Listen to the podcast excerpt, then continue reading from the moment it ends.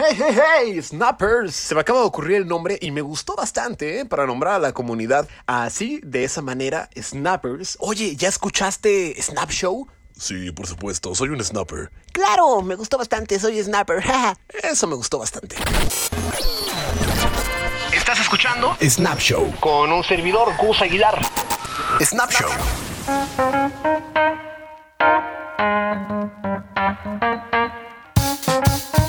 Que nada quiero agradecerles por el recibimiento que le han dado a este podcast. Ha sido escuchado, por supuesto, en México, que es de donde se hace, pero también en Chile, en Argentina y hasta Portugal.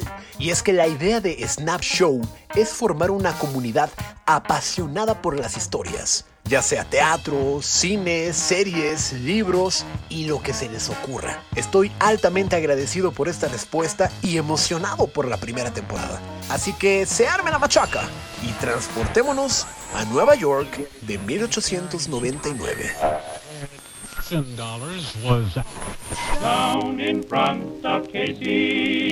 El siglo XIX prácticamente llegaba a su fin.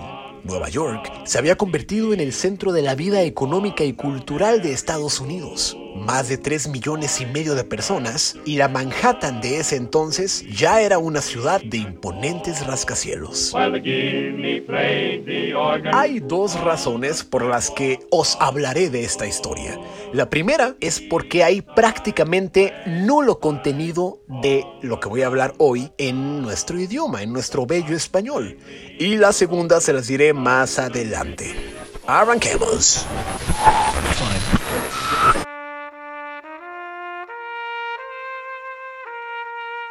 En 1899, los vendedores de periódicos de Nueva York se enfrentaron a los magnates hombres de la prensa. Los newsboys, como les llaman en inglés, consiguieron que les respetaran la comisión por periódicos que vendían y que no les descontaran sus ganancias diarias. En pocas palabras, lucharon por un trato digno, justo, sus derechos como trabajadores.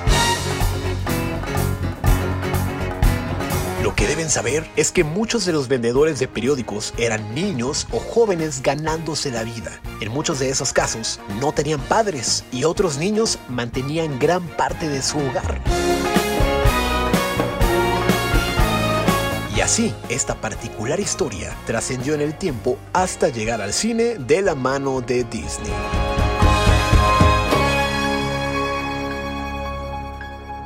Hablamos de una película no animada y esta se llamó Newsies. ¿Qué? Newsies. O sea, N-E-W-S-I-E-S. Como periódico, pero conjugado de una forma extraña. No sé cómo explicarlo. Se dice Newsies. Y bueno, ok, esta es una película musical no animada de Disney contando la historia de repartidores de periódicos de Nueva York en el último año del siglo XIX. Originalmente no iba a ser así, pero bueno, terminó siéndolo. De hecho, tiene 12 canciones.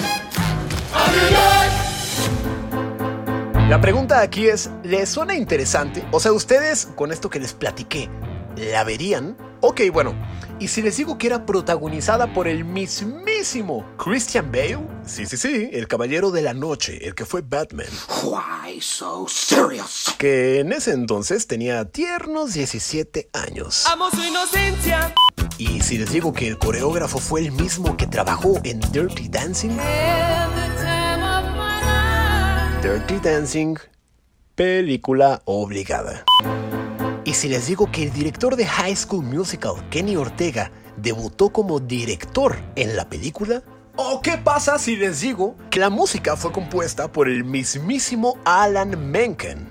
Alan Menken es el egregio compositor de La Sirenita, Aladdin, Bella y Bestia, solo por decir algunas películas. Saludos, Alan. Bueno, pues a pesar de todos estos elementos, Newsies, la película, se estrenó en 1992 y terminó siendo un rotundo fracaso en taquilla. La película costó 15 millones de dólares y no recaudó ni siquiera el 20%. Pero el tiempo avanza y así como llegó la justicia para los vendedores de periódicos, llegó para Newsies. Cuando la película se lanzó por VHS y se estrenó por Disney Channel, desencadenó un torbellino de fans y admiradores de la película que la terminaron convirtiendo como una película de culto. El impacto fue tal que la película se reeditó en DVD años más tarde. Walt Disney Pictures presents an all-new musical event Y el CD claramente fue todo un éxito. featuring seven new songs from the Academy Award-winning composer of The Little Mermaid and Beauty and the Beast.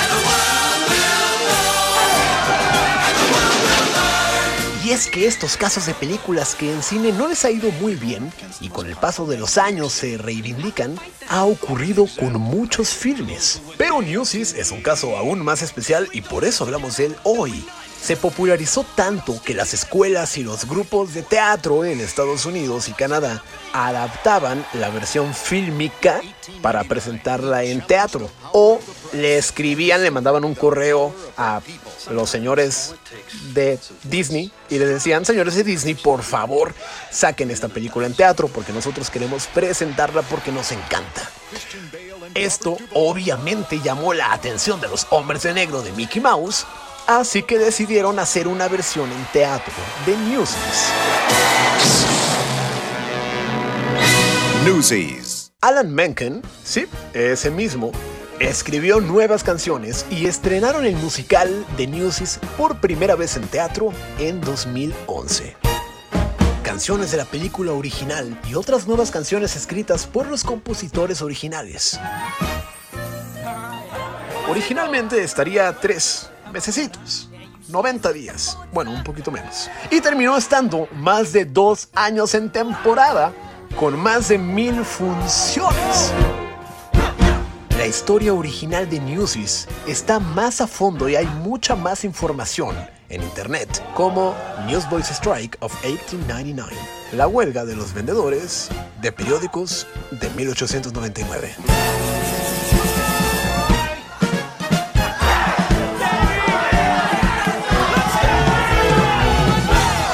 Musical de Newsies es tan sencillo y complejo a la vez que les va a volar la cabeza. Y es que yo creo que de pronto los musicales son algo incomprendidos justo por esto. La música en, en los musicales suena cuando las palabras ya no son suficientes. En Newsies, el musical nos presenta a los Newsboys con Carrying the Banner.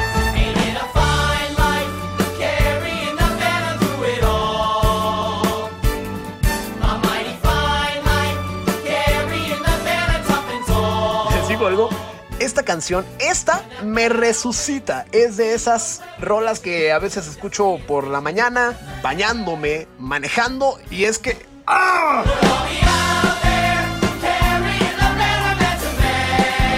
Las orquestaciones, los contracantos, la energía grosa.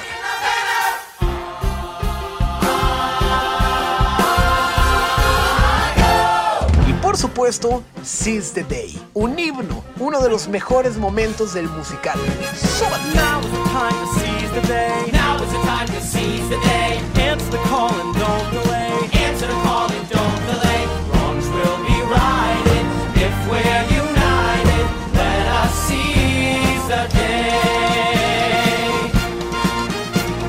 De este Snap Show, les compartí que hay dos razones por las que hablo de Newsies. La segunda razón es porque este musical es la muestra perfecta de cómo un elenco de puros hombres bailan, cantan, actúan, hacen acrobacia de una manera irreal, además muy varonil, y eso me gusta bastante porque, hombre, es clásico escuchar, "Ah, pinche bola de putos. Híjole, y además de que te da como una especie de dolor de coxis cuando escuchas ese tipo de comentarios, claramente denotan la ignorancia habiendo tanto material disponible por allí para emocionarnos, para contagiarnos nosotros también. Y como les digo, es una muestra clara de que damas o caballeros, o damas y caballeros, cuando hay dedicación y talento, se hacen cosas espectaculares. La película original la pueden encontrar en España con el nombre de La Pandilla. Y en... Ay, saludos España. Mil voces en Latinoamérica y el título original en inglés, ya lo conocen, se llama Newsies. pocas historias hay como esta. Una historia verídica,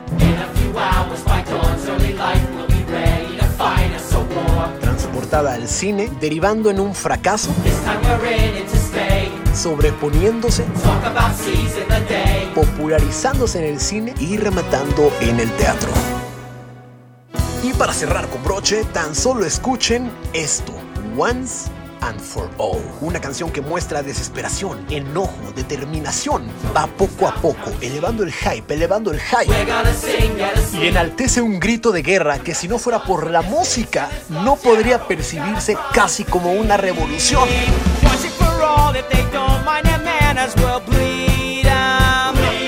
Y así es como Newsies, a través del cine y del teatro, catapultó una historia verídica. Una revolución contra los todopoderosos Joseph Pulitzer y William Randolph Hearst. Apoderándose y aprovechando el día, luchando y consiguiendo dignificar sus condiciones laborales.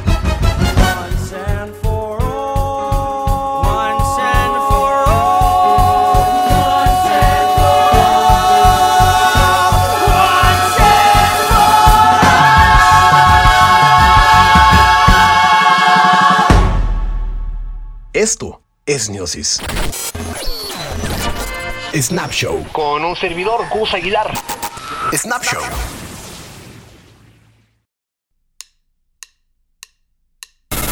Pro- pro- próximo viernes en Snap Show. El padre de Christopher Robin se basó en los juegos del niño con sus peluches para crear la relación de Winnie Pooh y Christopher Robin de la ficción. ¿Qué pasará si te olvidas de mí? Osito bobito. Algunas personas son buenas con los niños, otras no. Es un don. ¿Lo tienes o no? Mi padre no lo tenía. Eso dijo Christopher Robin.